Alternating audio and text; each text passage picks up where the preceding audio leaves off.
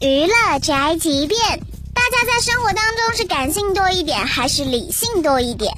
柳岩最近在节目上分享情感经历，她遗憾自己不够感性，错失灵魂伴侣。因为我是一个非常理性的人，哦，我生活中从来不哭。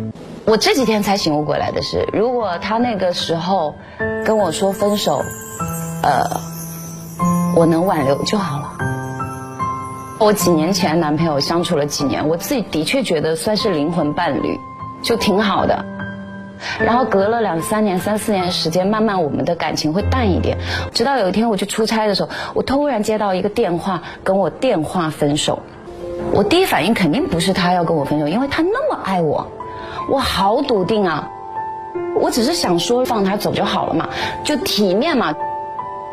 我心里有种想法是，分手就分手吧。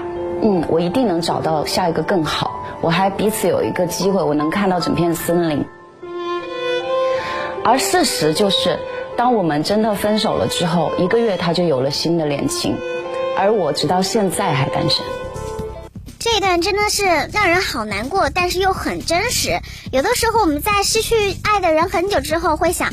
哎，是不是当初我没有拼尽全力呢？但真相就是，就算你拼尽了全力，该走的人也还是会走。相信缘分自有他的安排吧。这就是本台这个饭桶发来报道，以上言论不代表本台立场。